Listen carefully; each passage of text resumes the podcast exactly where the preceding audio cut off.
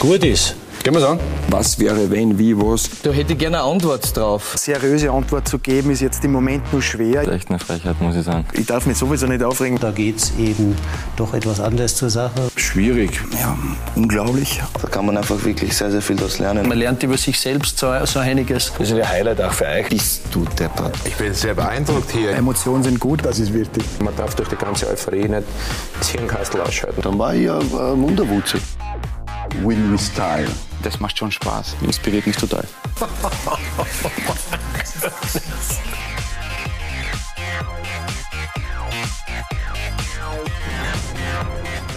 Der Montagabend auf Sky Sport Austria. Ich begrüße Sie ganz herzlich hier bei uns im Sky Studio zu Talk und Tore unserer wöchentlichen Gesprächsrunde. Und nach zehn gespielten Runde freut es mich ganz besonders, heute unsere Gäste begrüßen zu dürfen, um über die aktuellen Geschehnisse in der Bundesliga zu sprechen und das vor der Länderspielpause. Es freut mich besonders, den Trainer von Austria Klagenfurt, Peter Packold, begrüßen zu dürfen. Hallo.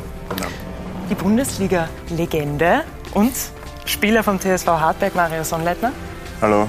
Und an meiner Seite mit seiner Expertise, Sky-Experte Tony Rambo Pfeffer. Servus. Wurde mir gesagt. Das war er gern. Das war vor deiner Zeit, glaube ich.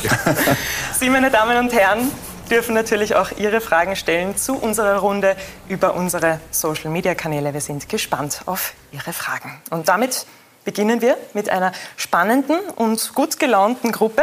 Gut gelaunt, 24 Stunden nach dem Sieg. Mario, wie geht's Ihnen denn? Ja, gut natürlich. Äh, Ein Sieg ist, ist immer schön, äh, vor allem ein Derby-Sieg.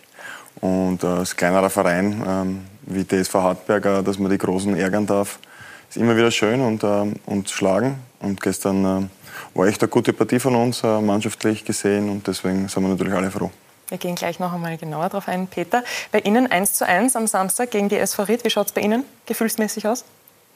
Na, wir können mit diesen 1-1 ganz gut leben, auch wenn wir äh, vor allem zweite Halbzeit und vor allem die letzten 30 Minuten äh, Riesentormöglichkeiten auslassen haben. Man muss aber auch dazu sagen, erste Halbzeit äh, war eigentlich unsere, schlecht, und, und unsere schlechteste Leistung, äh, seitdem äh, ich, ich in Klagenfurt bin. Äh, da haben wir nicht sehr viel zusammengebracht und da hätten wir auch nicht äh, auch höher als wir 1-0 in Rückstand geritten können. War doch die eine oder andere Entscheidung auch da, die was diesmal Gott sei Dank für uns ausgefallen ist. Wir waren in der Vergangenheit eh nicht äh, mit gewissen Entscheidungen sehr glücklich. Aber im Endeffekt muss man dann sagen, okay, dieses 1-1 nehmen wir mit, auch wenn vielleicht aufgrund der zweiten Halbzeit mehr möglich gewesen wäre. Aber wie schon gesagt, die erste Halbzeit hat doch äh, Ried die eine oder andere Möglichkeit nur zum zweiten Goal gehabt. Und dann weiß ich nicht, ob wir da noch mehr zurückkommen werden. Über den VAR und die Spiele sprechen wir nachher noch einmal genauer. Jetzt möchte ich ganz kurz auf das Spiel gestern eingehen, Salzburg gegen Lask. Eigentlich wäre der Cheftrainer vom Lask, Andreas Wieland, heute bei uns gewesen, musste aber krankheitsbedingt absagen. Wir wünschen an dieser Stelle gute Besserung. Toni, ich drehe mich jetzt zu dir. Er hätte uns diese Fragen natürlich auch gut beantworten können. Lask gestern wieder verloren gegen Salzburg. Wann wird es denn endlich eine Mannschaft schaffen, denen die Stirn zu bieten in dieser Saison? Ja, das wird jetzt Runde für Runde wird es immer wieder das Thema werden. Ich fürchte nur, dass das äh, es kommt hundertprozentig, das ist keine Frage. Äh, auch Salzburg wird einmal irgendwann wieder mal verlieren. Zurzeit schaut es aber so aus, dass diese Mannschaft so gefestigt ist, dass es kaum einer Mannschaft gelingt, diese Mannschaft an den, an den Rand einer Niederlage zu bringen.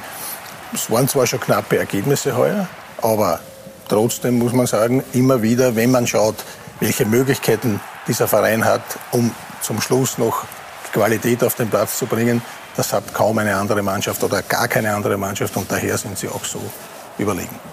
Peter, bei Ihnen ist das Spiel genauso ausgegangen wie beim LASK. Eine 1 zu 3 Niederlage war es.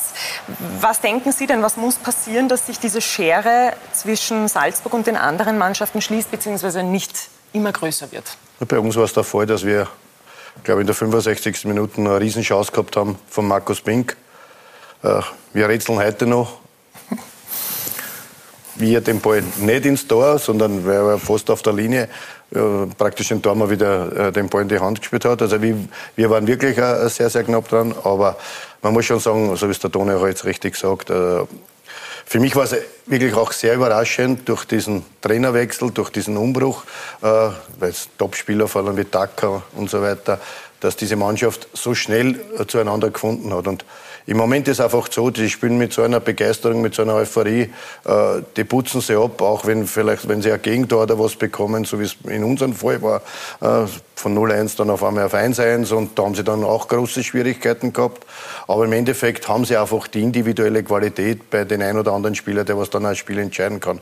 Aber bei Jana ist das, äh, das Augenmaß einfach, dass diese ganze Kompaktheit äh, von der Nummer 1 bis, ich sage einmal, vom Kader bis zu der Nummer 18. Und das hat momentan kein anderer Verein, vielleicht Rapid auch noch von der Qualität her, aber sie spielen einfach mit dieser Euphorie, mit dieser Begeisterung.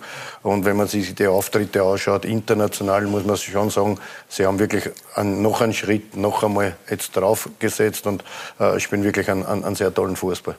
Ja, und in der Bundesliga zehn Spiele, zehn Siege. Mario bei Ihnen und bei Hartberg war es eine 0 zu 1 Niederlage. Richtig, ja. Wie viel trägt denn Matthias Jeißle auch dazu bei, dass es bei Salzburg gerade so gut läuft? Ja, der Trainer ist auch immer ein entscheidender Faktor für, für Erfolg. Ähm, ohne einen Trainer wird es nicht funktionieren. Äh, die Spieler wissen ganz genau, was zu tun ist. Und das ist äh, immer ein gutes Zeichen auch beim Trainer. Egal, wer da aufstellt. Äh, äh, das System ist klar, äh, die Spielweise ist klar. Er kann äh, mit vielen verschiedenen Spielern auf anderen Positionen spielen und kann auch rotieren. Und das ist halt natürlich in einer Doppelbelastung, wenn dann alles so funktioniert, ist es natürlich top, weil ähm, dann äh, sind die ausgeruhten Spieler wieder in der Liga vielleicht dran, wenn sie Champions League gespielt haben. Und ja, das, das, das Werkel funktioniert bei, bei Red Bull. Wir haben es auch fast geschafft, aber fast ist halt das fünfte Campus. und deswegen haben sie jetzt zehn Siege gehabt. Knapp daneben ist auch vorbei, Toni. Matthias Jeißle? Nee, ich möchte noch einen anderen äh, Mann ins, ins äh, Treffen bringen, weil ich denke mal, Christoph Freund, ähm, wie lange der schon jetzt bei diesem Verein sehr, sehr erfolgreich arbeitet, der macht ja auch nichts verkehrt, das muss man auch dazu sagen, weil auch die Trainerbestellungen und ich habe noch den Kollegen äh, Tata im Ohr, wie er gesagt hat, oh, Jeißle, die werden her die werden es schwer haben mit dem jungen Trainer, das wird nicht funktionieren. Im Nachhinein sind wir eines Besseres belehrt worden. Das ist einer, der sich ja, einfach diese DNA angeeignet hat, die Salzburg braucht. Und der Christoph Freund weiß das und der hat sich den eben ein bisschen angeschaut, eben bei äh, Liefering. Und dort hat er genauso performt, wo die dann hundertprozentig sicher waren, das kann der auch bei Red Bull. Und er hat uns das eindrucksvoll be bewiesen, dass er mit dieser Truppe, obwohl wieder Abgänge, wie du gesagt hast, es ist egal. Das, das Reservoir an Spielern von hinten noch ist so enorm groß, dass das immer wieder äh, abgefedert werden kann, wenn man wieder einen hergibt. Und ADM wird wahrscheinlich der nächste sein, der gehen wird. Also auch da sind hinten noch schon wieder Spieler, die auch den ADM vergessen lassen werden. Einfach das Scouting, was sie eingeführt haben. Man muss jetzt Jahr weit zurückgehen, man muss ja aufs Jahr 2012 äh, zurückgehen, wo dann dieses passiert ist, dass äh, Ralf Rangnick äh, das Ganze übernommen hat, diese ganze Red Bull-Geschichte, auch mit Leipzig, aber da, dass das Scouting-System äh, einfach perfekt dort funktioniert. Ja. Äh, es kostet natürlich auch eine Menge Geld, gar keine Frage, das was sich vielleicht andere Vereine nicht so leisten, aber sie investieren halt in drei, vier Spieler und wenn da von den drei, vier Spielern nur einer explodiert und bis da haben sie das Glück oder auch das Können und auch die Gewissheit, äh, dass das funktioniert, weil man sieht ja auch jetzt im Kader, sind zwei Spiele jetzt eigentlich wieder retour gekommen, die was schon weg waren vom Verein. Die was ausgeliehen war, wo man vielleicht nicht so viel Hoffnungen auf ihn und die schlagen aber jetzt auf einmal wieder bei, bei, bei Salzburg ein. Und durch dieses großartige Scouting-System hat es der Christoph natürlich auch, ich würde nicht sagen leicht, aber er kann natürlich aus, äh, ich weiß noch jetzt äh, im Februar, weil wir mit Austria Klagenfurt im Februar gegen Liefering äh, äh, ein Testspiel gehabt haben und da haben sie drei neue Spieler gehabt, aus Mali, wenn ich mich jetzt nicht so gut täusche, alle drei. Und wenn von den drei nur einer trifft, ist damit das Scouting schon wieder äh, top. Und äh, die anderen werden halt irgendwo verliehen, machen dort auch einen Weg, aber sie bleiben in der Hand von Red Bull. Und solange das die in der Hand von Red Bull sind, können die auch äh, werkeln damit. Und es ist natürlich aber so, dass du natürlich auch dementsprechend die Leute brauchst, die was dieses Scouting beobachten. Da müssen wir noch einen nennen, eine 60er-Legende, Ernst Danner, so der natürlich hier eine wesentliche Rolle spielt. Und das, da greift ein Rädchen ins andere und darum sind sie auch so erfolgreich. Ist er nicht mehr mehr. Er ist in Amerika. Ja, eh, aber, aber das, vorher war. Aber, aber dort, ist ja auch, dort sind ernst, ja auch Spieler, die immer wieder dann äh, nach Europa kommen. Ja. ja. und Christoph Freund, den du ja auch gerade erwähnt hast, soll jetzt auch im Gespräch bei RB Leipzig sein, wegen seiner. Das verneint er aber. Verneint er. es wird ja immer viel gesprochen, ja. aber die großartige Arbeit bei Salzburg, der wird gesehen. Verträge sind dazu da, um eingehalten zu werden. Das ist einmal ein ganz ein, ein komischer Einwand einmal, weil das wird ja, ja nicht mehr gelebt. Wenn man sich das anschaut, wo, wo Spieler Verträge haben und auf einmal sich nicht mehr in der Lage fühlen, ja, aber wir haben auch zwei spielen. österreichische Trainer gehabt, die haben auch Verträge gehabt, die was aber jetzt im Sommer gewechselt sind. Was ja die Verträge, die sind nicht mehr so. Ja. Sie waren ja auch bei RB Leipzig. Würden Sie, Christoph Freund, raten, hinzugehen?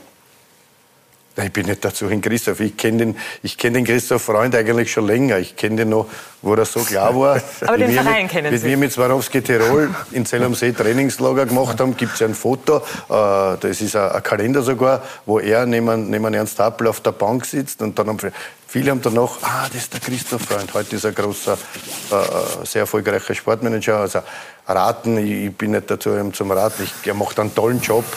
Aber wäre es ein logischer Schritt? Gut. Äh, jetzt anders gesagt, was wäre jetzt in Leipzig anders als wie bei, bei, bei, bei Salzburg? Sie spielen in der Champions League. Das Einzige, was der Unterschied wäre, in Leipzig sind mehr Zuschauer. Also eine größere Liga vielleicht auch? Die Liga ist größer, ja, aber ich glaube, das kann, darf jetzt nicht für der andere sein, unbedingt äh, dorthin zu wechseln. Und äh, so wie ich ein bisschen einschätze, glaube ich, weiß es ja schon, wo, wo er hingehört. Wir bleiben gespannt, kommen damit zur nächsten Partie, die auch für viel Spannung gesorgt hat. Hartberg gegen Sturm Graz. Hm. Gestern die erste Heim, der erste Heimsieg von Hartberg. Warum hat es denn so lange gedauert und dann gleich gegen Sturm Graz?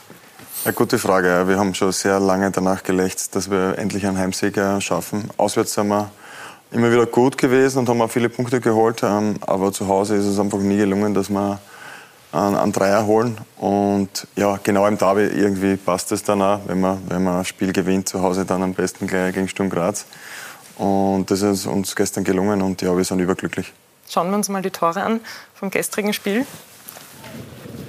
Toni, was ist denn da gestern gut gelungen für die Hartberger? Ja, die Tore natürlich, äh, wenn du zwei Stück magst, dann wird es natürlich für jeden Gegner dann auch in Hartberg schwer. Und Tore sind ja, einfach äh, einem richtigen Zeitpunkt auch gefallen. Was mir einfach interessieren wird, ich weiß zwar, dass ähm, Dario Dadic gestern verletzt war, aber ich möchte trotzdem von dir wissen, Dario Dadic und Kurt Russ wird wohl keine großartige Beziehung mehr werden, oder wie schaut es da aus? Na, das, das ist vielleicht von außen wirkt es so, aber äh, beide ähm, verstehen sie und da geht es eigentlich nur um den TSV Hartberger und ich verstehe natürlich, ein, ein Dario er will immer spielen. Ähm, der Trainer hat seine eigenen Ideen, aber der Dario zeigt immer, wenn er am Platz ist, einen vollsten Einsatz und ist extrem wichtig für uns als Mannschaft, weil er hat die meisten Tore gemacht. Er, er ist einfach ein, Killer im Strafraum und ähm, ist sehr, sehr wichtig für uns. Und die haben trotzdem eine ganz normale Beziehung. Also schafft man es da als Spieler schon noch sein eigenes Ego dann zurückzustellen? Ja, es geht ja um die Sache. Das ist das Wichtigste. Und wir versuchen natürlich auch in die Top 6 zu kommen, wie viele andere Mannschaften. Es ist alles, alles so eng. Und ähm, Top 6. Okay. Ja, dann wollt ihr auch noch hin, oder was? Das gehört. und, und da muss man halt eine, eine gemeinsame Sache machen. Und, uh, und das wissen wir aber alle in Hartberg. Ähm, wir wissen, dass wir krasser Außenseiter sind. Aber wir nehmen die Rolle an und uh, wenn man als Mannschaft gut ist, kann man sehr viel erreichen. Und tut jetzt gut, auch vor der Länderspielpause mit so einem Spiel in die Zeit zu starten, in ein paar freie Tage. Ja, vielleicht wäre es besser gewesen, wenn wir gleich wieder gespielt hätten, dass man vielleicht ein bisschen den Schwung mitnimmt. Aber na, wir sind froh, äh, dass wir da vor der Länderspielpause einen Sieg errungen haben und so einen wichtigen, weil man sieht, wie eng die Tabelle ist. Jeder Punkt ist wichtig, weil ich glaube, dass das bis zur 22. Runde so eng bleiben wird. Und deswegen sind äh, jeder Punkt, den man holt, ähm, enorm wichtig. Dennis Wetter hat sich gestern verletzt. Wie geht es ihm denn? Ich habe heute noch nicht gesprochen mit ihm. Ich hoffe, es geht ihm schon besser. Äh, hat, äh, war eine blöde Situation. Ich glaube, äh, also schaut wirklich nicht schön aus. Schaut gut aus. Aber er hat alles richtig gemacht. Und äh, Jeboa ist ihm leider nach dem Schuss draufgestiegen. Aber der Ersatzkeeper unter Anführungszeichen Salinger hat seine Sache super gemacht. Also Nein, der ist, ist ja nicht einfach, wenn man, so früh dann, wenn man so früh eingewechselt wird und äh, ähm, auf der Bank ist. Aber er ist äh, sofort gut in die Partie reingekommen, hat da wichtige äh, Dinge gehalten, hat uns den Rücken hinten äh, freigehalten. Und na, war sehr, sehr wichtig für uns äh, als Mannschaft, dass das gleich funktioniert hat. Ja, wir wünschen ihm auf jeden Fall gute Besserung und schauen damit zum nächsten Spiel. Ried gegen Austria Klagenfurt. Peter, Sie haben vorher gelacht, wie Mario gesagt hat, Top 6. Jetzt schaut es bei Ihnen ja gut aus. In der Tabelle auf Platz 3. Wieso das Schmunzeln? Na, weil ich glaube einfach, der, bei Hartberg ist ja auch ein gewisser Umbruch äh, äh vonstatten gegangen. Trainerwechsel, äh, sehr viele neue Spieler. Und äh, ich glaube, wenn man, wenn man sie dann gleich vor der Saison ein bisschen so unter Druck setzt mit, mit, mit Platz 6, äh, finde ich auch nicht so, dass man da jetzt da den Anspruch hat, äh, unter die ersten sechs zu kommen, weil es gibt doch Wartens, die was wirklich auch immer eine, eine tolle Saison spielen.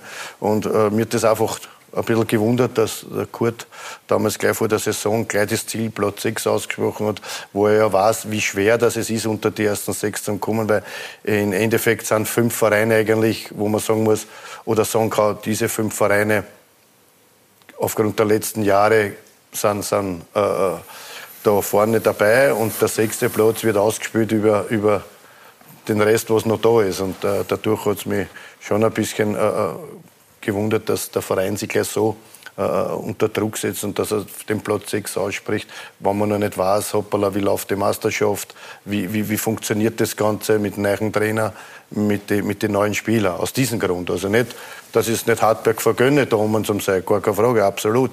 Äh, man hat ja gesehen beim Marco Schopp, wie er, äh, dem, sie haben ja vorige Saison, glaube ich, erst im letzten Spiel wenn ich mich so dunkel erinnern mhm. kann, im letzten Spiel eigentlich diesen Platz 6 verloren. Mhm. Und äh, ist ja schön, wenn Sie äh, ein Verein das Ziel wir werden sie sicher nicht hinstellen und sagen, wir spielen um einen Platz 6. Also das wäre wär vermessen als Aufsteiger mit unseren Möglichkeiten, mit unserem ganze finanzielle und so weiter. Äh, und vor allem äh, vom Kader her, auch von der Breite her, von der Qualität, werden sie mir nicht hinstellen und sagen, äh, äh wir spielen um den Platz 6. Wir wollen eine gute Saison spielen, wir wollen äh, äh, zu Hause, vor allem zu Hause, den, den Zuschauern was bieten. Und unterm Strich äh, würde ich sagen, wenn der Klassenerhalt nach dieser Saison ausschaut, äh, können wir uns gratulieren. Was hättest du jenen Menschen gesagt, der, wenn er vor der Meisterschaft gesagt hätte, nach Runde 10 bist du Dritter. Was hast du dem gesagt? Ich habe das ja drinnen schon gesagt. Ich hätte mehr liefern lassen. Nein, es läuft momentan wirklich sehr gut. Wir sind auch sehr zufrieden. Für uns war wichtig, dass wir gleich am Anfang gepunktet haben, dass wir nicht äh, von Anfang an unten drinnen stecken, weil äh, ich glaube, man muss das ein bisschen auch so sein, wenn du, so wie das letzte, die letzten sechs Monate oder die ersten sechs Monate, äh, wo ich nach Klagenfurt komme, in der Tabelle, auch wenn es nur die zweite Liga ist, immer auf der Tabelle schaust und du bist immer Dritter, Vierter, dann gewöhnt, sage mal so, das Wort gewöhnst du dich an das Ganze und auch der Zuschauer, auch der Fan schaut immer auf das und dann bist du in der ersten Liga und bist vielleicht dann nicht mehr, mehr in der ersten Tabellenhälfte, sondern immer unten. Das hat auch psychologisch auch was zu tun. Und jetzt im Moment äh, schaust du auf die Tabelle, ist ein schönes Gefühl, ist eine Momentaufnahme.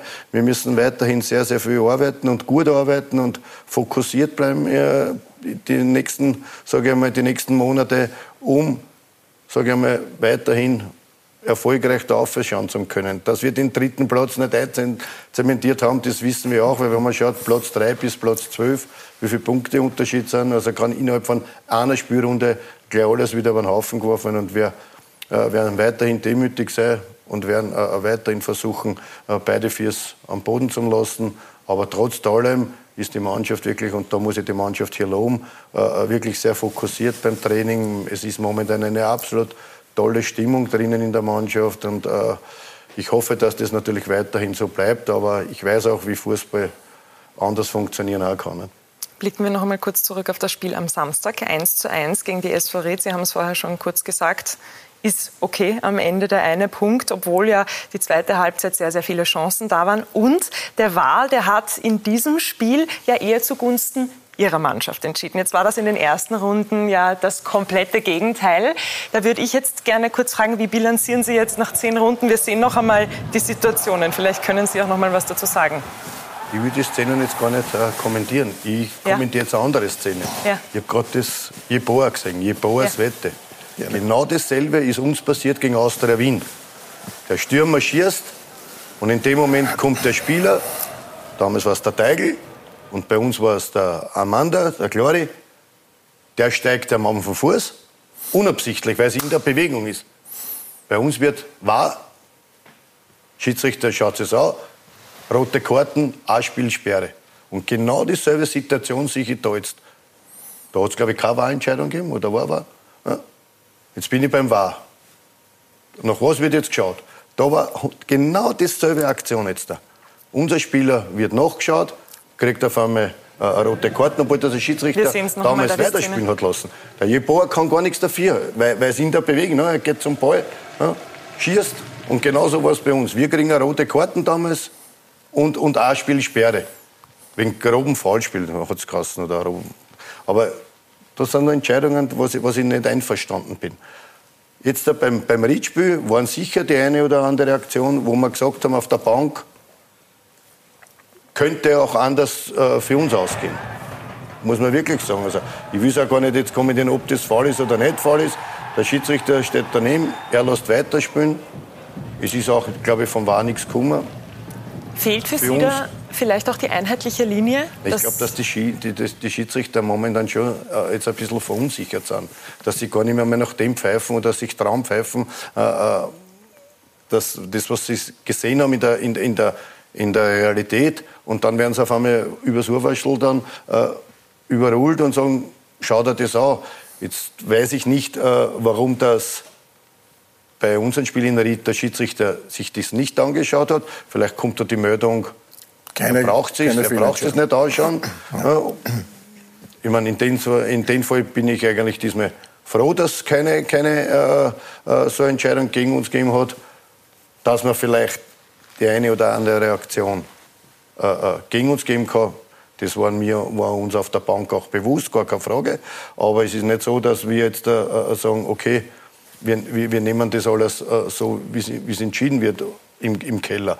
Ich glaube, durch das, dass ich auch, äh, auch wenn die, äh, der Großteil der Schiedsrichter ein bisschen schon äh, äh, andere Generation ist, aber ich unterhalte mich sehr gerne vor dem Spiel und auch nach dem Spiel immer mit den Schiedsrichtern und mit den Linienrichtern. Und äh, da hört man einer Leid auch ein bisschen, dass, dass natürlich sie auch nicht mehr so äh, äh, frei pfeifen oder so freie Entscheidungen treffen, wie sie es, wie sie es eigentlich in der Realität gesehen haben. Ja, und eine Sache, die braucht auch länger, und zwar abseits. Entscheidungen. Wie hat sich denn das für Sie verändert, Mario, seitdem es den VAR gibt, das Thema Delay? Ja, für mich als Verteidiger ist es immer äh, schwierig, weil du, man, du musst ja sowieso immer äh, die Situation annehmen, wie sie ist, weil du weißt ja als Verteidiger nie, ist es abseits oder nicht. Aber wenn halt so klare Abseitsentscheidungen sind, würde es mich halt schon freuen, wenn man dann die Fahne hebt, wenn man sich sicher ist. Ansonsten finde ich das in Ordnung, weil es macht dann trotzdem den Fußball gerechter, weil so minimale Entscheidungen, äh, äh, die einfach in der realen nicht zu sehen sind. Und äh, dadurch finde ich dann trotzdem, im Endeffekt ist es ein bisschen gerechter, weil man es da jetzt auch erkannt, obwohl es kein Abseits war. Und, aber für mich persönlich jetzt, ich muss halt immer zurücklaufen und das ist vielleicht abseits, ein paar Meter umsonst. Jetzt ist er schon in einem Alter, wo er sich das Ja, genau, da muss ich mir die Meter das, für das, dass er eh nicht ja, ja, da muss ich die Meter immer sparen, weißt du, deswegen jetzt, da muss ich halt alles Können zurücklaufen. da nicht auch Situationen dann teilweise entstehen, die vielleicht gefährlich sein könnten? Könnte natürlich auch, wenn es weiterläuft, äh, es ist immer hitzig und ähm, kann natürlich zum Beispiel, wenn abseits wäre und er wachelt nicht, dann kann natürlich auch ein Zweikampf noch ein, ein ekliger passieren, wo vielleicht eine Verletzung äh, passiert. Aber das, äh, das denkt man nicht, äh, sondern ich glaube trotzdem, dass, dass, äh, dass das in Ordnung ist. Es sollten halt klare ähm, Abseitsentscheidungen, wo sie sich sicher sind, die sollten einfach auch ganz klar entschieden werden. Gehen wir gleich weiter zum nächsten Spiel. Rapid gegen die WSG Tirol, 5 zu 2. Mario, hat dieses Spiel den Job von Ihrem Ex-Trainer gerettet? Das kann ich nicht sagen. Äh, also wichtig war es für Rapid, äh, für den Verein, äh, dass, sie, dass sie den Sieg errungen haben, weil ich weiß, wie es dort ist und äh, wenn sie nicht gewonnen hätten, wäre es äh, ziemlich ungemütlich geworden. Und das will man als Spieler, als Trainer einfach nicht. Und die, die Fans wollen das auch nicht und verdienen sie das nicht. Deswegen war es wichtig, dass sie da jetzt einmal einen Befreiungsschlag in der Liga haben. Ja, freut mich für den, für Rapid. Wie haben Sie es gesehen gestern? Wie hast du es gesehen, Toni? Bei dir bin ich ja per Du. Ja. Per Sie, per Du. Ich bin schon ganz verwirrt. Wie hat dir das Spiel gestern gefallen? Von Rapid und der Auftritt auch? Ja, man muss äh, schon bemerken natürlich, dass ähm, die Mannschaft ins, ins Hintertreffen gekommen ist, 0 zu 1. Ähm, da hat man dann schon ein bisschen gespürt, na, habe die Ehre, wenn das jetzt schief geht, dann könnte das dann schon einmal ein Problem werden für den Didi. Ich denke aber trotzdem, dass der Verein weiß, was er mit, mit dem Didi Kübauer hat. Und daher hat er auch diese Zeit noch. Irgendwann, aber das wissen wir, äh, jeder Trainer weiß, wenn er, wenn er lange oder in dem Fall dann sehr lange keinen Erfolg hat, dann wird es eng. Und selbst auch für einen Didi, der natürlich eine Ikone ist bei Rapid, brauchen wir nicht diskutieren. Ähm, er hat aber auch damals den Verein übernommen, wo es nicht gut gestanden ist. Und dann hat er aus dieser Talsohle hat er den Verein herausgeholt. Und das hat man ihm natürlich auch nicht vergessen. Also ich denke schon, dass noch immer ähm, Geduld bei ihm da ist. Aber wie gesagt, äh, die Mechanismus, Mechanismen des, des Fußballtrainers, wenn er keinen Erfolg hat, diese Dinge kennen wir alle. Ja, vor allem Maxi Hoffmann, der hat ihm nicht vergessen, was er getan hat und hat da gestern klare Worte zur Trainerdiskussion rund um Didi Kübauer gefunden. Es wird so viel geschrieben oder so viel geredet. Natürlich ist der Trainer immer der, der, ähm, der ist, wenn es nicht rennt, der als erster gehen muss. Das ist einfach im Fußball so. Das merkt man in den letzten Jahren. Das wird einfach immer so schnelllebiger und der Trainer ist der Erste, der gehen muss, wenn es nicht rennt. Aber ich bin froh, äh, dass er da ist. Ähm, er ist jetzt seit drei Jahren da und wir haben, glaube ich, wie es damals schlecht gerannt ist, hat er uns wieder stabilisiert. Wir haben die letzten zwei Jahre auch, obwohl wir viele Abgänge gehabt haben, wirklich eine super Arbeit geleistet. Es war auch nicht selbstverständlich, dass wir da immer äh, Zweiter geworden sind und weit kommen sind.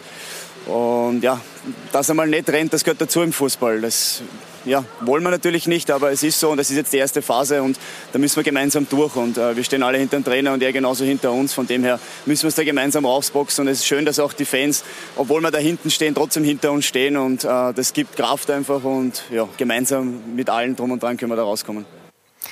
Peter Packold, Sie waren der letzte Meistertrainer von Rapid, sind 2006 zu Rapid gekommen, in der Saison 2007, 2008 dann der Meistertitel und haben den Verein ja auch übernommen in einer Phase, wo es gerade nicht so einfach war für Rapid.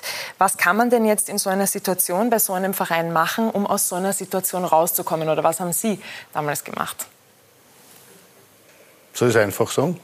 Bitte. Meine Arbeit gemacht. Ganz einfach meine Arbeit. Sich nicht ablenken ablassen, was links und rechts passiert, sondern einfach meinen Weg gegangen.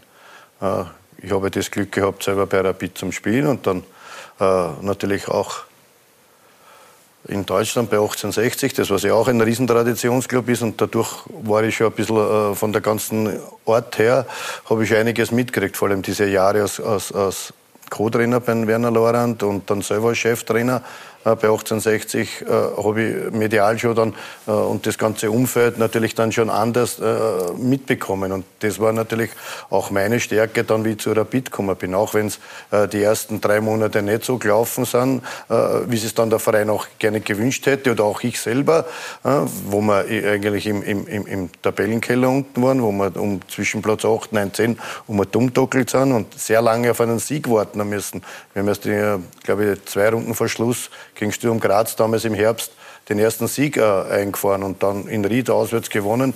Dadurch waren wir nicht Letzter, sondern war dann Austria Wien Letzter und wir, wir Achter. Aber ich bin halt einfach meinen Weg äh, gegangen und ich kann das auch nur so weitergeben. Also ich will nicht bieren lassen, was da kommt, aber ich habe natürlich dann schon äh, im Sommer 2007 äh, äh, den Kader enorm verändert. Also es waren sehr viele Spieler noch drunter, die was dann wo der Vertrag nicht verlängert worden ist, die was 2005 noch Meister waren mit äh, äh, Pepe Hickersberger. Und ich habe damals den Kader enorm verändert. Wir haben auch sehr, sehr wenig Geld gehabt. Das war noch der größere äh, äh Punkt eigentlich. Äh, wir haben es im Winter dann 2007 nicht einmal ein Trainingslager leisten können. Ist aber dann gegangen, trotz allem. Also das waren schon Zeiten, was ich miterlebt habe, die was nicht einfach waren. Aber wir haben das Glück gehabt, oder ich habe das Glück gehabt, dass ich dann natürlich im Sommer äh, den Kader so verändert habe und Spieler geholt habe, äh, die was dann enorm eingeschlagen haben. Das war Maria Tokic, Jürgen Bartocher, Markus Heikkinen, die was dann im Herbst wirklich diese Mannschaft enorm äh, qualitativ stabilisiert haben. Also wir haben ja mit, mit Jimmy Hoffa einen ganz einen jungen Stürmer gehabt, der was teilweise ja noch bei den Amateuren gespielt hat. An Weli Kaflak, damals noch sehr jung. Also äh, mir ist es dann trotz allem gelungen, mit meiner Art und mit meiner äh, Art und Weise mit der Mannschaft umzugehen, äh, die Mannschaft zum Heben, äh, den Fußball zum Spielen, was der Rapid-Fan sehen will. ohne Schnörkel, einfach äh, den Rapidgeist zum Erwecken. Und äh, das ist mir dann äh, sehr, sehr gut gelungen. Und äh, nach dieser Meisterschaft 2008 habe ich auch meine, meine Probleme gehabt, weil wir gleich in der ersten Runde oder in der ersten Quali-Runde äh, im Europacup ausgeschieden sind.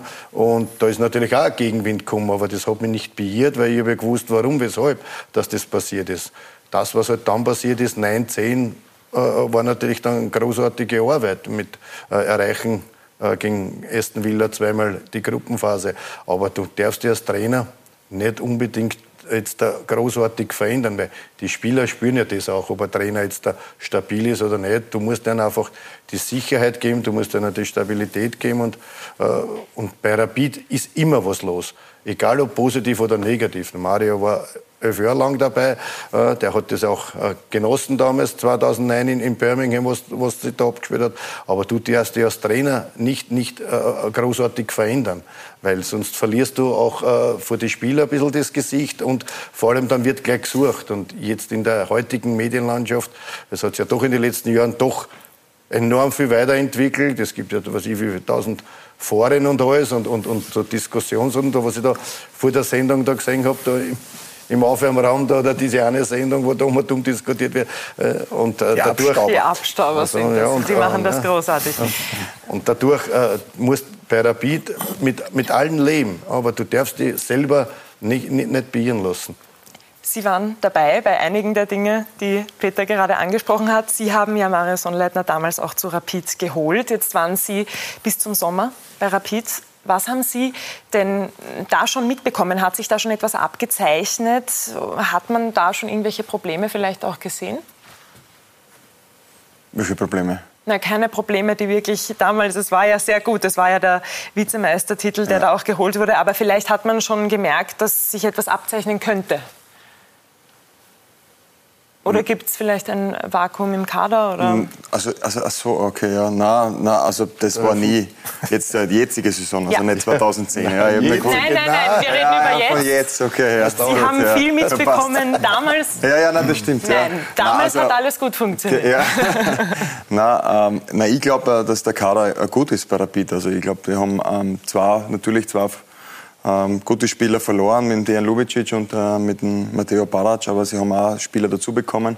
Also ich glaube, das. Äh, sie sind auch gegangen. Ja, aber ich habe nicht mehr so viel gespielt letztes Jahr und ähm, deswegen, ich glaube, die Qualität ist da und äh, natürlich äh, gibt es Phasen im Fußball, äh, wo nicht alles äh, am Schnürchen rennt. Äh, da gibt es viele Faktoren die so zusammenspielen. Es waren halt am Anfang auch ein paar Spieler, die weg wollten, sind dann da geblieben. Dann muss es ja das wieder finden. Dann ist dieser, dieser, dann treffen gleich mal die Stürmer mal nicht, dann kriegt man hinten ein Tor, dann ist das Momentum wieder auf einer anderen Seite. Aber ich glaube, äh, das Wichtigste ist, dass man immer weiter arbeitet, äh, hart arbeitet, auch wie Trainer Backl schon gesagt hat, man muss dann immer dranbleiben, ähm, authentisch bleiben, äh, seinen Weg gehen und dann kommt der Erfolg automatisch wieder.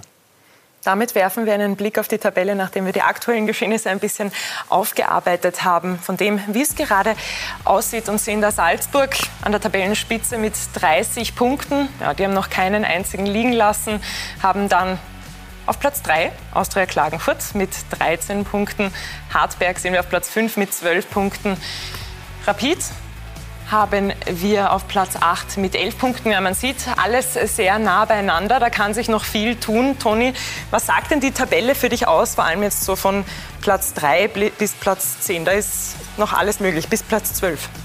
Es hat der Mario schon alles gesagt. Äh, ab Platz 3 bis äh, Platz 12 fünf Punkte Unterschied. Also es kann sich jede Woche kann sich da was drehen man kann sich nie sicher fühlen, dass man da äh, ober dem Strich ist. Und ich denke auch, dass es bis zur 22. Runde sehr, sehr knapp wird, speziell rund um den ominösen Strich. Und da sind zwei Anwärter dabei. ähm, wo ich schon glaube, dass sie bis zum Schluss dabei bleiben, weil einfach kontinuierliche Arbeit gemacht wird. Auch bei Hartberg muss man gratulieren. Aber man darf sich nicht so sicher sein, weil das kann gleich nach hinten losgehen und dann findet man sich vielleicht weiter unten, als, als einem lieb ist. Austria Klagenfurt auf Platz 3 der Tabelle und das nach zehn Runden. Hätten Sie sich erträumt? Sie haben vorher, glaube ich, gesagt, nein. Was waren denn die ausschlaggebenden Punkte bis hierher, dass Sie jetzt auf Platz 3 mit Austria Klagenfurt stehen? Erstens habe ich es mir nicht erträumt. Ich habe gehofft vor der Saison, dass wir äh, nicht gleich hinten drinnen hängen, weil ich kenne das, wenn du gleich da hinten, wenn der Erfolg nicht oder keine Punkte da sind. Aber der ausschlaggebende Punkt war, dass wir gleich im ersten Spiel, äh, kurz vor Schluss gegen WRC, äh, den verdienten Ausgleich gemacht haben, dass wir da schon einmal vor 15.000 Zuschauern damals, äh, dass wir da gleich gepunktet haben. Das war einmal ein, ein wichtiges Erfolgserlebnis und dass wir danach äh, gleich einen Dreier auch gemacht haben, dass wir angeschrieben haben, dass wir dabei sind alle anderen Vereine haben es auch, äh, auch nicht geschafft, da, äh, alles zum Gewinnen. Und das war wichtig, dass wir äh, kontinuierlich unsere Punkte gemacht haben. Die Punkte haben wir sich sehr hart erarbeitet. Die Mannschaft hat da immer wirklich sehr, sehr gut gearbeitet. Wir wissen, dass wir äh, gewisse Defizite haben, aber die ist gleicht die Mannschaft wirklich mit einer hervorragenden Einstellung, mit einer hervorragenden Arbeit immer aus. Und umso erfreulicher war, wie man dann einfach ersten Sieg und Punkte und dann kommt was allein ins Laufen. Aber, so wie es der Toni schon angedeutet hat, das ist auch dann auch so, du weißt dann oft nicht, warum es nicht geht, aber oft weißt du auch nicht, warum das geht. Also ich würde jetzt nicht sagen, warum geht es jetzt im Moment. Ich, das sind die Punkte, was ich aufzähle, darum läuft es auch im Moment bei uns. Aber äh, der ganz entscheidende, so wie ich vorher schon gesagt habe, war, dass wir von Haus aus gemerkt haben, hoppala, wir können da dabei sein. Wir haben gegen Hartberg daheim wirklich ein, ein schwieriges Spiel gehabt, was wir eigentlich anders gestalten hätten schon können, noch ein 3-1 und noch ein, noch ein 4-2, wo wir eigentlich dann nachsetzen hätten müssen. Aber wir haben die drei Punkte damals schon gemacht und dadurch war für die Mannschaft wirklich auch der Flow. Da merkst du es auch, dass die Spieler gelöst sind. Weil man, man muss schon äh, bei uns äh, bedenken, wir haben eigentlich nur drei Spiele in der Mannschaft, die was Bundesliga-Erfahrung haben. Der Rest sind äh, von der zweiten Liga, aber die, was uns sehr gut tun, diese Spieler, so wie Wimmer und Gemici Basi. Aber wir haben natürlich im eigenen Kader, also wie mit einem Greil, einen hervorragenden Mittelfeldspieler, offensiv, der was äh, auch torgefährlich ist, der was leider jetzt der Ried auch den Matchball am Fuß gehabt hat für uns. Aber trotz allem äh, funktioniert diese, diese Mannschaft momentan. Es ist eine gute Kameradschaft. Und äh, das ist momentan auch der Grund, warum das, der, das Austria Klagenfurt in der Bälle da oben steht. Austria Klagenfurt nach zehn Runden auf Platz 3. Wer hätte das gedacht? Ronald Mann blickt für Sie auf die bisherige Saison der Klagenfurter zurück. Ried gegen Klagenfurt am vergangenen Samstag. Dieser Auftritt der Kärntner sinnbildlich für ihre gesamte Saison. Bereits in der vierten Spielminute geraten sie in Rückstand. Ja, wir waren ein bisschen zu wenig aggressiv, mit Ball, gegen Ball, äh, haben uns dann in der ersten Halbzeit deshalb sehr schwer da. Zweite Halbzeit haben wir es dann besser gemacht, wesentlich besser gemacht. Sie sind nicht wiederzuerkennen. Es gelingt ein Tor und es folgen Chancen ohne Ende. Klagenfurt bietet eine tolle Leistung, wäre da nicht die mangelnde Effizienz. Es tut mir echt leid, wir haben, wir haben uns äh, ja, nicht belohnen können für so eine super zweite Halbzeit. Äh, jetzt fahren wir wieder am X haben, natürlich grundsätzlich jetzt nicht so schlecht, aber ich denke, im Spielverlauf wäre mehr drinnen gewesen. Ein Spiel, das abermals die Comeback-Qualitäten dieser Mannschaft unterstreicht. Klagenfurt punktete in vier der sechs Partien nach 0 zu 1 Rückständen. Kein Team häufiger. Die Bilanz 13 Punkte aus 10 Spielen. Tibossi Andersson!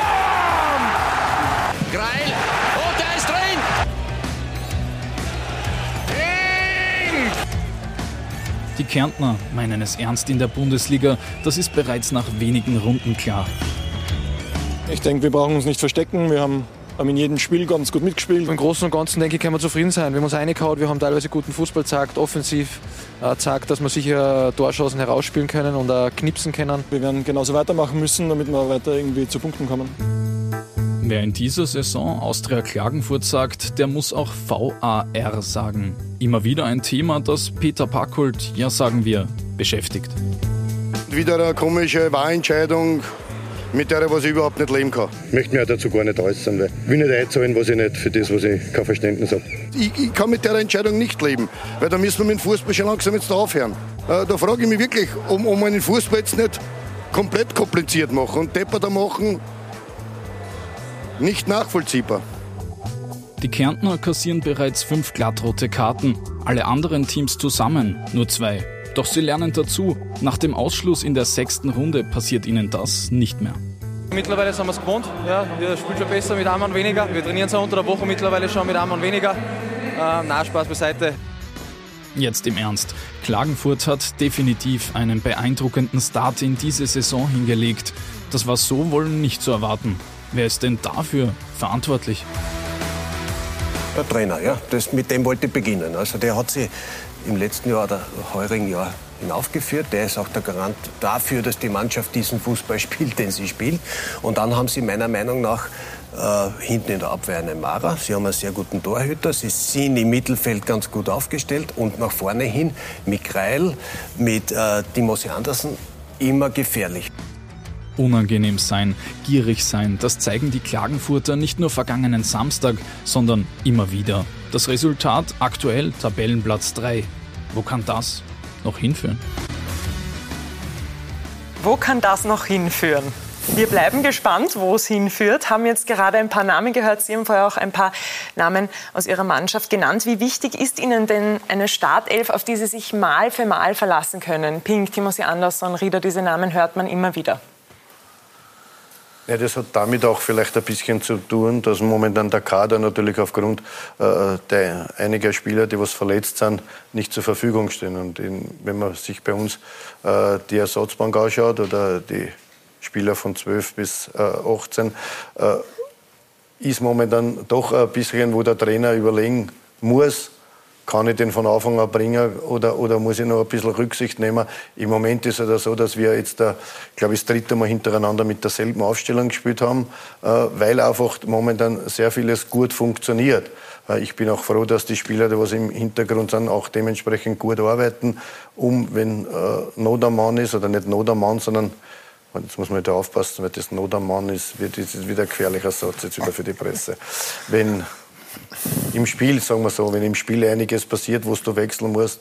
Äh, ich habe im Moment drei junge Spieler auf der Bank, wo man und dann natürlich auch mit Amanda Glory, was auch noch ein sehr junger Spieler ist, mit, mit Roberts, mit einem Amerikaner, einen jungen Spieler und mit Makelic und äh, mit Maciejewski sind das vier Spieler, äh, die was 20 Jahre sind. Also da fangst du als Trainer dann natürlich auch zum Überlegen an, wem du, wem du einwechselst in, in gewissen Situationen, so wie es jetzt in, in Ried war. Und da überlege ich dann oft schon sehr äh, lange, wann kann ich die bringen, wie kann ich die bringen, um uns um auch den Spielern, den anderen Spielern eine Entlastung zu geben. Aber äh, wenn es weiterhin so läuft wie jetzt, ich war ja auch in der Vergangenheit als Trainer ja nicht unbedingt immer äh, äh, ein Trainer, der was jede Woche eine andere Aufstellung aufs, auf, aufs Spielfeld geschickt hat. Also ich denke mal, wenn, wenn, wenn einiges gut funktioniert, dann äh, sehe ich oft keinen Grund, irgendwas jetzt mit äh, nur Publicity-Situationen was zum Ändern, sondern äh, wenn das gut funktioniert, dann soll man es einfach äh, so lassen. Und im Moment äh, läuft es immer so gut und ich hoffe, dass natürlich auch äh, die verletzten Spieler bald zurückkommen und dass natürlich auch der Druck dann von hinten kommt, wo der Trainer dann natürlich auch überlegen muss, was ändert er oder was kann er ändern. Never change a winning team ist ein Spruch, der auch seine ja. Berechtigung hat. Wenn Sie an die Zeit bei Rapid zurückdenken und auch an das, was danach gekommen ist, waren Sie immer überzeugt, dass Ihr Weg Sie zurück in die Bundesliga führen könnte oder wird? Oder hat es da auch Momente gegeben, wo Sie daran gezweifelt haben oder wo das schon ganz weit weg war? Also mit Rapid nicht. Das sagen wir, der nächste Werdegang, was war halt dann mit Leipzig, äh, wo dann, äh, ich war dann überzeugt in Leipzig, den richtigen Schritt zu machen, auch wenn es in die vierte Liga war damals, aber vom Projekt selber absolut überzeugt. Ich habe sehr tolle Gespräche mit Herrn Mateschitz führen dürfen. Und äh, es war immer, war immer überzeugt. Es hat sich halt nur dann im Sommer 2012 äh, das ergeben, halt, dass Ricardo Moniz äh, in Salzburg plötzlich aufgehört hat und dadurch brauchte Salzburg eine neue Führung. Und als Ralf Rangnick dann 2012 gekommen ist mit, der, mit dem Job, er übernimmt als sportlicher Leiter oder Direktor Salzburg und Leipzig, habe ich gewusst, ui, jetzt wird es bei mir in Leipzig gehen. Und so ist es auch gekommen was ich auch verstehe. Er hat damals alles geändert und äh, auch einen neuen Trainer. Und äh, als ich dann im Jänner 2013 Dynamo Dresden zum zweiten Mal äh, übernommen habe und den der Liga gehalten habe, habe ich gehofft, dass es äh, sportlich weiterhin so läuft und als Trainer. Dass nach vier Spielen auf einmal in, in, in Dresden äh, manche Herren und Damen, weil das waren ja auch zwei Damen im, in den Vorstand, äh, irgendwie Panik gekriegt haben und mich dann freigestellt haben die Präsentation ist dann acht Monate später gekommen mit dem Abstieg. Das hat mich dann schon hart getroffen. Und dann war es eigentlich äh, äh relativ schwierig für mich. Und äh, wie dann 2015 die Situation mit dem FAC gekommen ist, was ja mein Heimatverein ist und wo ich aufgewachsen bin, und innerhalb von 24 Stunden ich äh, aber mit, mit, mit Hajduk Split, wo ich schon eigentlich als Trainer fix im Sommer war, die Situation ergeben hat, hat sich für mich dann einiges geändert. Ich konnte FAC und wollte FAC nicht absagen, weil dort bin das, diesen Verein verdanke ich meine ganze Fußballkarriere im Endeffekt und äh, habe dann dieses Trainamt weitergenommen und äh, auf einmal ist aber die Entscheidung von Heidung Split gekommen, sie nehmen im Sommer doch einen anderen Trainer und dann ist mir bei FAC wirklich nicht gut gegangen mit, mit den zehn Spielen und äh, dann war eine Trennung und damit war auf einmal äh, ein Bruch in meiner Trainerkarriere, mit dem was ich nicht gerechnet habe. Dann sind die Haben Sie da damals dann gedacht, dass es jetzt nochmal zurückgehen könnte in die Bundesliga? Zu dem Zeitpunkt schon, weil eigentlich nicht so lange weg war. Und ist, aber es war halt dann, es äh, waren zwar immer so lose äh, Anfragen, Gespräche und da ist nie was zustande gekommen. Und dann waren natürlich diese Stationen am Balkan, die ich bis heute nicht bereue.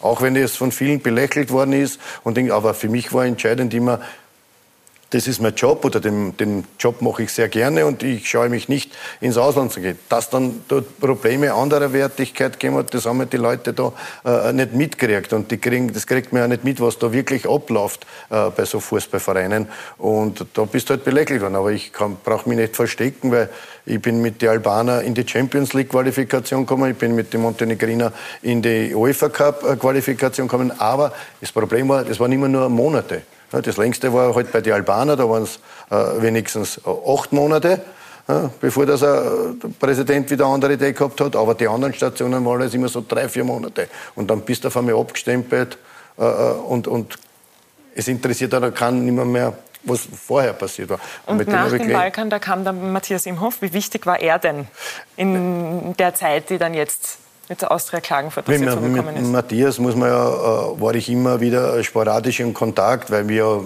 gemeinsam eine tolle Zeit gehabt haben bei 60. Wir sind ja damals 93, 94 gemeinsam aufgestiegen. Also ich habe ihm zwar immer ein bisschen mitzahlen, weil er halt doch nicht mehr so. er hat es anders war. gesagt, letztes Mal, ja, da war. Wie hat er es gesagt? Ja, ja, ja, er hat gesagt, es war schon ein ziemlich hartes Brot, den Herrn Backel da ständig da mitzuzahlen. Das ist eine andere Sichtweise. Nein, bei der Wahrheit bleiben. Ich 18 Tore, er zwei. Nein, aber dadurch waren wir immer in Kontakt und so, aber es war nie was Spruchreifes. Bis auf am letzten Dezember auf einmal ich den Anruf bekommen habe und äh, ich natürlich das sehr gerne übernommen habe, auch wenn es, äh, ich habe Gott sei Dank, habe ich mir abgewöhnt, Zeitungen zum Lesen, also ganz selten, dass ich erzähle, aber äh, was ja da hingehauen worden ist auf mich, ohne dass diese Journalisten, vor allem kleine Zeitung, und ich erwähne es auch, kleine Zeitung, das hat ja einen Grund, warum, weil das war ja unterste Schublade, muss ich wirklich sagen, was da alles gestanden ist. Dieser Redakteur, Wir dieser Journalist, der kannte mich nicht. Ja, der den Namen kannte, aber er wusste nicht, was da überall los war und und und und ohne mich zum fragen, was waren da oder war ein Artikel drinnen, wo, wo ich mir gedacht habe, habe ich irgendwem umgebracht, hab ich, was habe ich gemacht, habe ich irgendwem was hat er da vorgeworfen? Naja, da, ich, ich kann es da gar nicht mehr, mehr so sagen, Toni, weil es war so äh, unterste Dings, was, äh, wie kann man den holen und äh, äh, was hat der aufgeführt hat und, und dann ist da das vorgeworfen worden äh, mit den Vereinen. Aber es war wirklich sehr, sehr schlimm, wo, wo, wo, wo sogar Aber die Sie haben nächsten ja- Freunde zu mir gesagt, da sage ich mir, wieso tust du das noch an, wenn die das so anschießen? Nicht? Und natürlich die Fans sind natürlich auf dieses auch noch auf, aufgesprungen und haben gesagt, ja, wie kannst du den holen? Und dann keiner kennt die aber selber, oder keiner redet mit dir ein Wort. Und äh, das hat mich natürlich ich muss sagen, nicht besonders getroffen, weil ich es nicht mitgelesen habe und weil ich nicht alles äh, äh, mitbekommen habe. Äh, man hat da natürlich aber das schon im Hinterkopf. Und dadurch habe ich gesagt, hoppala, bleib ruhig und mach deine Arbeit und schau, dass du das dort hinkriegst, äh, was der Verein sich wünscht. Natürlich äh, war es am Anfang nicht einfach, weil vor allem, es kommt ja noch dazu, dann spielen, kommt die Rolle mit Neuter, dann spielen sie die Rolle mit Neuter, ja, weil bei mir ist ja schon ein Sechser davor gestanden und äh, dann denkst du, bist du überhaupt noch äh, Jetzt muss ich aber ganz kurz unterbrechen. Sie haben ja nämlich alle vom Gegenteil überzeugt. Mit dem Aufstieg. Und Sie haben die Bilder mitgebracht, weil die sind so schön nochmal anzuschauen. Vor allem dieser Moment. Ja, Können Sie sich da noch Ja, ja. erinnern? Ja, ich. Äh, Warum, warum war denn das so schlimm? Ja, weil ich das nicht will. Dass man Warum nicht? Ja, ich habe hab eine Kleidung mitgehabt, den Trainingsanzug und das. Und vor allem, ich kenne das, Das aus. war ja zweimal, habe ich gesehen. Nein, beim zweiten Mal bin ich davon gerannt. Aber es ist natürlich auch so, dass äh, äh, ich das ja aus anderen Szenen bei Vereinen schon und ich habe immer gewusst, ich habe aufpasst, dass mir das ja nicht passiert. Und der Also Pinky, und der Pinky hat mich aber leider in dem Moment erwischt, wo ich, wo ich mich weggetraut habe. Es gehört dazu, ich meine, ich bin auch niemandem böse, im Gegenteil. Äh, es war halt nur so, ich habe halt gestunken wie, wie ein Bierfassel, aber dann geht man halt duschen und Ich kann mich im Vorfeld noch erinnern, bevor diese beiden Spiele stattgefunden haben, hat es geheißen in St. Pölten, naja, nicht böse sein, die sind gerade nur reingerutscht in der letzten Runde, die, die Klagenfurt. Also im Normalfall kann St. Pölten nichts passieren. Und dann habe ich einmal den Zeigefinger gehoben und habe Obacht. Also hast du gedacht, es gibt ein Comeback für Peter Packult? Erstens einmal habe ich ich bin ihm das nicht unwillig, dass er da wirklich noch einmal die Chance bekommt, weil er einer ist, der viele Wege gegangen ist, dass er wieder zurückkommt, wo er jetzt ist. Aber in St. Pölten war man wirklich der Meinung, das ist ein Gmade Wiesen. Und ich habe gesagt, passt auf, der hat, der hat das Gen dazu, dass er den Klagenfurtern wirklich die Beine macht und ich schwöre eins, der, Zug, der zuckert die auf, da wird ihr Probleme haben, wenn ihr nicht hundertprozentige Einstellung habt. Und unten hat es dann eh, war dann gleich einmal die Geschichte erledigt mit vier Stück. Ja, vor allem, sie waren auch nicht, Und- äh, sie waren auch nicht eingestellt auf uns. Ja, sie haben mit, das mit einfach- Wacker Innsbruck gerechnet. Genau. Natürlich für uns das Glück damals, dass Wacker Innsbruck äh, nicht. Aber wir haben unsere Sache auch äh, erledigt. War auch nicht so leicht gegen Rapid 2 äh, im, im Hanabi-Stadion zum Gewinnen. Äh, wir haben unseres gemacht. Äh, Wacker Innsbruck hat in diesem Moment nicht die Nerven gehalten.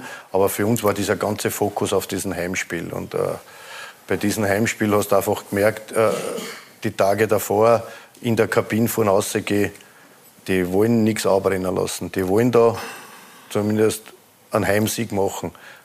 Ich glaube jetzt im Nachhinein noch immer, das Schmerzlichste für St. Pölten, ohne dass man da jetzt noch, war das vierte Tor. Ich glaube 3-0, da hätten noch, da hätten wir noch, noch, noch ein bisschen später, aber der Todesstoß war dann das, das, das vierte Tor in der 93. Minute, was natürlich ein sensationell herausgespieltes Tor war, wo ich aber heute noch immer noch nicht einverstanden bin, wieso dass der Innenverteidiger rechts vorne eine Flanke schlagt in der 93. Minute. Das sei nicht so nachtragend. Was? Wir wollen jetzt in Jetztzeit schauen in die Bundesliga. Wir haben nämlich etwas mitgebracht für Sie. Wir haben nämlich bei seinen Trainerkollegen nachgefragt und die haben ein paar nette Worte gefunden. War eine Mannschaft, die uns wirklich extrem gefordert hat, äh, haben wirklich alles aufwenden müssen, um dieses Heimspiel dann äh, zu gewinnen, waren top organisiert, extrem gefährlich im Umfall, um, Umschaltspiel, ähm, einen guten Spirit da in der Mannschaft gehabt. Da, ich denke, äh, muss man dem Peter Barkholt wirklich ein Riesenkompliment aussprechen, äh, wie er das da in Klagenfurt hinbekommen hat. Ähm, Aufstieg im Vorjahr, souveräner Aufstieg dann auch über diese Qualifikationsspiele gegen St. Pölten und macht so ja in der Liga äh, richtig gut. Ähm, schon einen tollen Job, den er da im Süden Österreichs macht. Wie groß ist der Unterschied zwischen dem Spieler Peter Backholt und Trainer, wenn man ihn in der Außendarstellung ansieht? Die Außendarstellung ist immer anderes, wie man kennt und so. Und ich muss sagen, er ist sicher lockerer geworden wie vor, vor zehn Jahren. Und ja, und ich glaube, das macht auch der Erfolg jetzt aus ihm. Was haben Sie mitgenommen für sich selber aus der Zusammenarbeit mit Peter Backholt? Sehr viel, sehr viel. Unter anderem äh, dass man sich nicht beirren lassen soll, dass man seinen Weg äh, gehen muss und äh, dass man sie ähm, dass man sich nichts einreden lässt von den Einflüsterern oder, oder von negativen Energien, sondern seinen eigenen Weg geht und ähm, an, sich, an sich glauben soll. Und das, ist, das sind nochmal diese Dinge, die, die ich mitgenommen habe. Und natürlich auch äh, nicht auf das Ranzen der Spieler zu hören. Nicht auf das Raunzen der Spieler zu hören. Tun Sie das bis heute nicht? Tue ich bis heute nicht. Nein, also man muss immer unterscheiden, äh, was ist das Ranzen oder zu welchem Zeitpunkt kommt irgendwas von den Spielern. Das heißt ja nicht, dass man äh, äh immer seinen Weg da macht. Aber man darf ja nicht vergessen, ich habe ja auch eine Zeit lang gespielt und kenne auch gewisse Dinge, was leider heute in der heutigen Generation fehlt. Also gewisse Dinge, was wir noch als Spieler gemacht haben, das kennen die heutigen Spieler gar nicht. Erstens Was sind denn die Unterschiede ja, zwischen früher und jetzt, den Spielern, zwischen den Generationen? Ich, ja, das ist schwer. Äh, ich will da gar nicht so näher darauf eingehen, was ist der große Unterschied. Weil, äh, erstens einmal waren wir eine andere Generation vom Aufwachsen her schon. Äh, wo ist anders aufgewachsen, mit, mit weniger Möglichkeiten, aber mit, mit, mit einem anderen Spirit. Äh, und die heutige Generation, ich, sage es vielleicht ein bisschen so, ich habe einen Satz einmal vor ein paar Jahren gelesen von José Mourinho, der gesagt hat, früher haben die Fußballer gespielt, um erfolgreich zu sein, um Geld zu verdienen. Und ich glaube, dass sich das in den letzten Jahren nicht enorm geändert hat.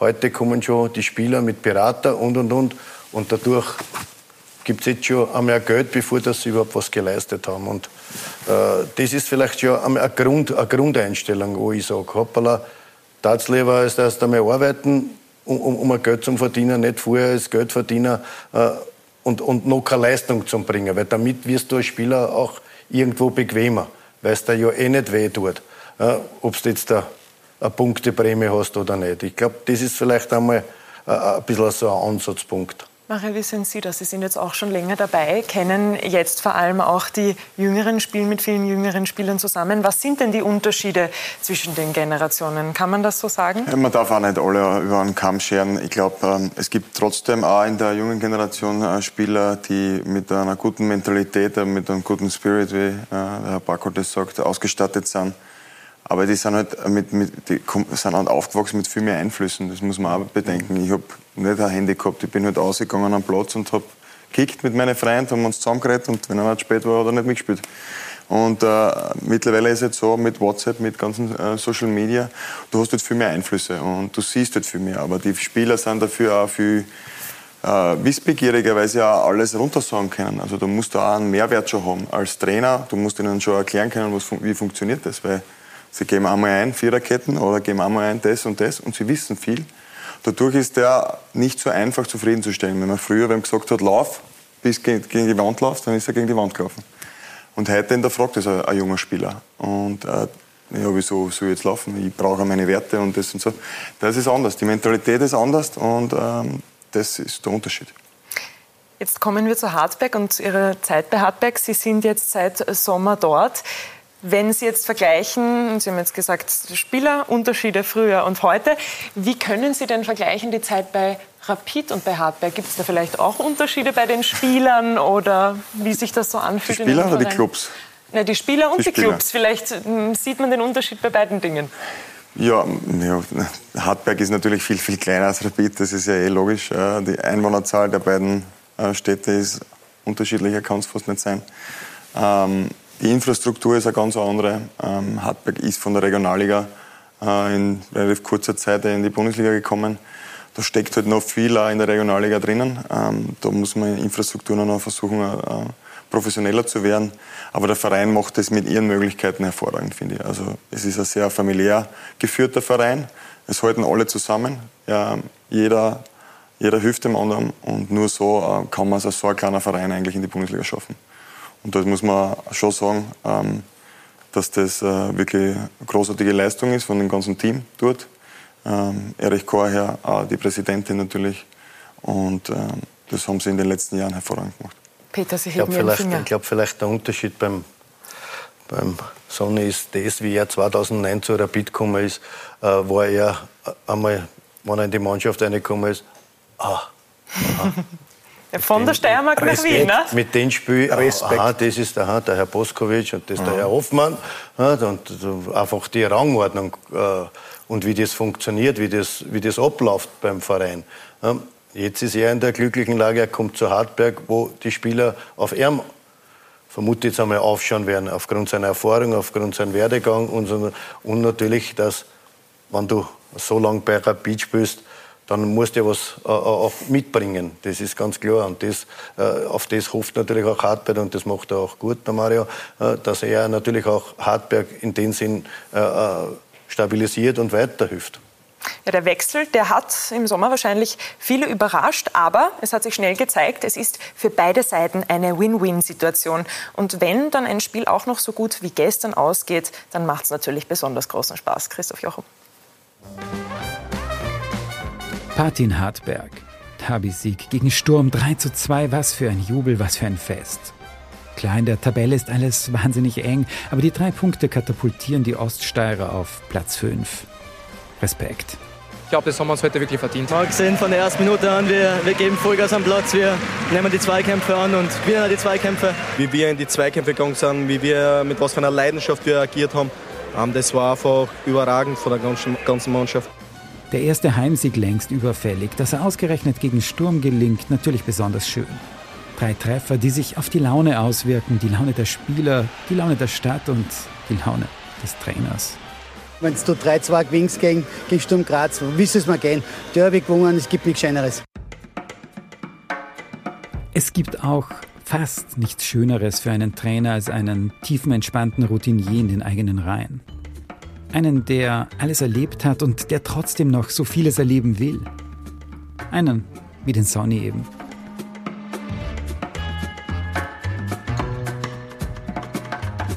Ich bin voller Motivation und ähm, voller äh, Begierde und Ehrgeiz und strebsam, dass, dass wir da was Cooles machen mit Hartberg. Ich, mir taugt die Mannschaft extrem, mir taugt der Verein. Ist was anderes, sehr familiär geführt, aber da kann man genauso großartige Dinge erreichen, vielleicht in anderen Dimensionen, aber das ist, das ist einfach, das ist mein Leben. Wie sehr dieser Sonnleitner mit seiner Einstellung und seinem Charakter in der Kabine in Wien-Hütteldorf fehlt, wird so manchem vielleicht erst jetzt so richtig bewusst. Sonnleitner bei der Verabschiedung mit Tränen in den Augen. Die Rapid-Fans weinen ihm mehr als eine Träne nach. Der Abschied extrem emotional. Ich bin natürlich sehr dankbar ähm, allen. Ich kann nur Danke sagen. Danke sagen dann die Hartberger und holen den Führungsspieler. Eine Rolle, in die Sonnleitner nicht reinwachsen muss, eine Rolle, die er einfach verkörpert. Sensationell. Er ist von der alten Schule, also fast meine Generation, muss ich sagen. Er redet sehr viel mit den Spielern beim Training und nach dem Training. Also für uns ist er ganz wichtig, muss ich sagen. Wichtig natürlich auch Erfolgserlebnisse wie gestern. So ein Sieg gegen Sturm. Macht halt einfach Spaß. Das wollte mal wieder was ein. Generation von früher. Wie wichtig. Oldschool haben wir gerade gehört. Die alte Generation, hier wird diskutiert. Alte Generation, jetzt muss ich ja auch kurz erwähnen, Sie haben in vier Tagen Geburtstag. Richtig, Alles ja. Gute im Voraus hier, Danke, gleich ja. auf Sendung. Ja. Eine alte Generation würde ich das jetzt noch nicht nennen, aber sehr, sehr wichtig als Führungsspieler für die Mannschaft. Das hat man jetzt sehr oft gehört. Was können Sie denn als Führungsspieler auch abseits des Platzes ja, Ihrer Mannschaft mitgeben, jungen Ja. Spielern mitgeben? Ich, ich, versuche den, den Spielern einfach nur Unterstützung zu geben. Ich habe natürlich äh, äh, viel Erfahrung, weil ich ähm, echt viele Stationen gehabt habe, viele Jahre Bundesliga gespielt habe. Und trotzdem sind viele Situationen immer ähnlich. Die, die kommen immer wieder.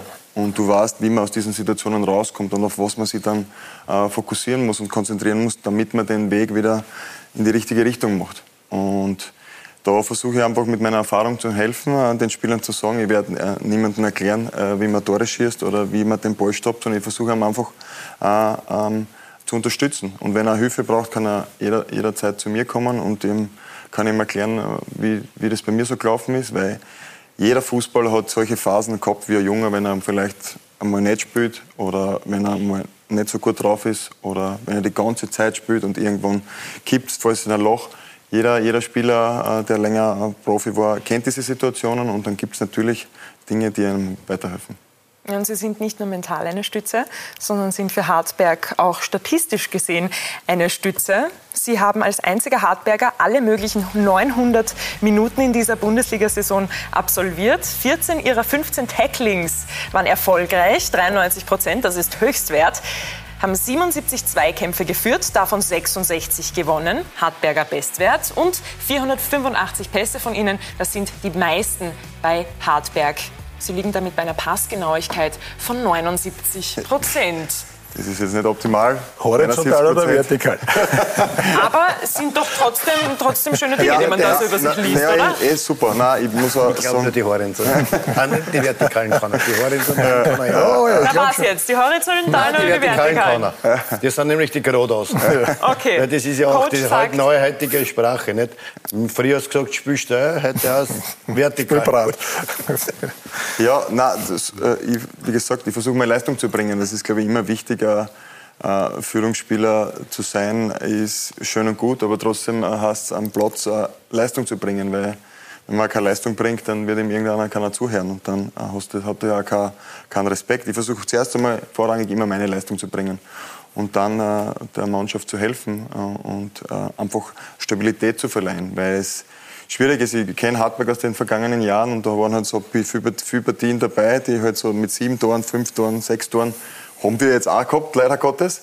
Aber wir müssen halt die Tendenz haben, dass wir konstant äh, gut äh, stehen können und Spiele gewinnen. Und das versuche ich äh, mit der Erfahrung, die ich habe, ähm, weiterzugeben. Aber ich muss auch sagen, die Mannschaft hat super Charakteren ähm, drinnen.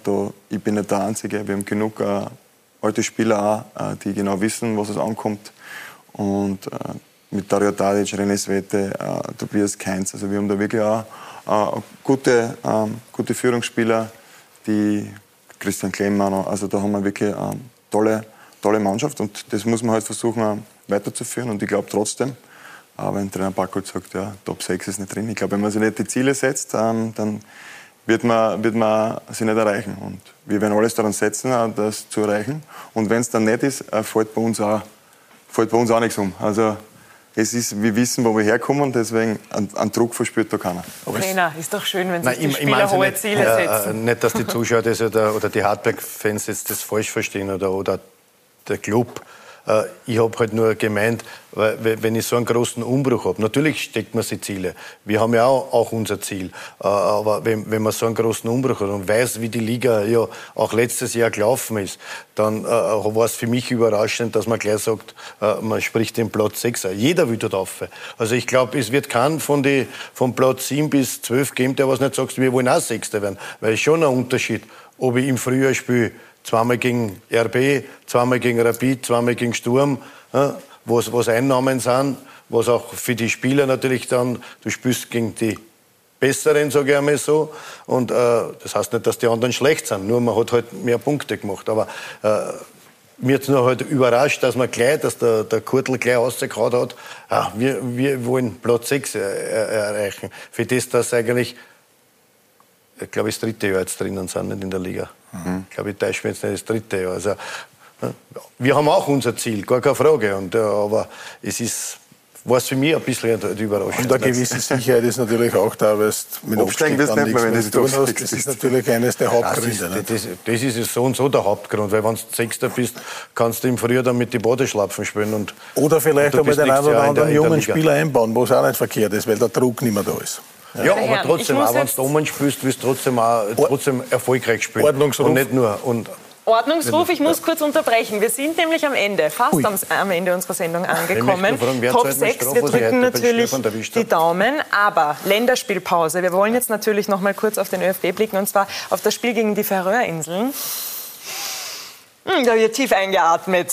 Können Sie sich noch an diesen furiosen 0, an diese furiose 0 zu 1 Niederlage erinnern von den Färöerinseln? Und was geben Sie der Mannschaft für die kommende Woche mit, für das kommende Spiel, damit das nicht noch einmal passiert? Bitte kurz halten. Ich, ich muss ja ehrlich sagen, jetzt, ich muss mich ja bei Andi Ogres äh, beschweren weil Andi Ogris hat sich ja damals verletzt gemeldet und ich wurde nachberufen. Ach so. Ich war ja gar nicht im, im, im fixen Kader, sondern Andi Ogris hat auf WW gemacht. Ich glaube, bei Ihnen war das auch so, oder? Sie war noch. Nein, ich war nicht verletzt. Pepe Hickersberger hat gesagt, die Violetten sind sowas von außer Form. Da kann ich keinen einzigen mitnehmen. Danke, Pepe, noch einmal für diese Also schöne dafür, Überlegung. Dafür danke. Und der Tipp für die Mannschaft jetzt fürs kommende Nein, es, Spiel? es wird natürlich nicht sein, weil jetzt bei uns war ja der Unterschied, wir haben in Landsgrund gespielt, wir haben in Schweden gespielt, wir haben nicht direkt auf der Insel gespielt. Ich, wenn man dort die Wetterverhältnisse kennt, ich hoffe, dass ein halbwegs schönes Wetter ist, weil dort kommt ja der Regen der quer her, nicht so bei uns gerade runter.